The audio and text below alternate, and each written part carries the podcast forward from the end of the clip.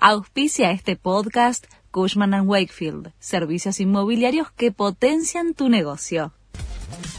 La Nación presenta los títulos de la tarde del lunes 16 de octubre de 2023. El gobierno anunció que los usuarios de trenes y colectivos podrán elegir si quieren o no el subsidio en la tarifa.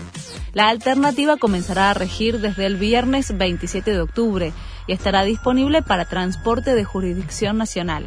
Se podrá gestionar a través de la web argentina.gov.ar barra sube desde este mismo viernes.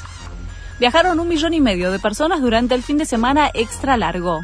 Los turistas gastaron en promedio 22.187 pesos diarios cada uno. Frente al mismo fin de semana largo del año pasado, viajó un 15% más de personas y el desembolso económico tuvo un aumento real de 20,9%. Scaloni espera a Messi. Está bien, viene sumando minutos de entrenamiento. Tomaremos la decisión mañana. Si está bien, jugará dijo el técnico de la selección en la previa del partido frente a Perú en Lima por la cuarta fecha de las eliminatorias sudamericanas. La próxima doble fecha FIFA será el 16 y 21 de noviembre.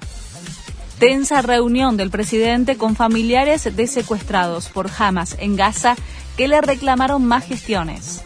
El mandatario, vía Zoom desde Shanghái, dijo que abrió diálogo con la autoridad palestina y que busca interceder ante Hamas, pero admitió que es muy difícil. Mañana llegaría otro vuelo de repatriación. Israel afirmó que Hamas tiene retenidas 199 personas en Gaza. Entre los rehenes figuran militares israelíes, mujeres, niños, ancianos, trabajadores extranjeros y personas con doble nacionalidad. Las pruebas proceden de imágenes grabadas y difundidas por el propio grupo terrorista Hamas. Este fue el resumen de Noticias de la Nación.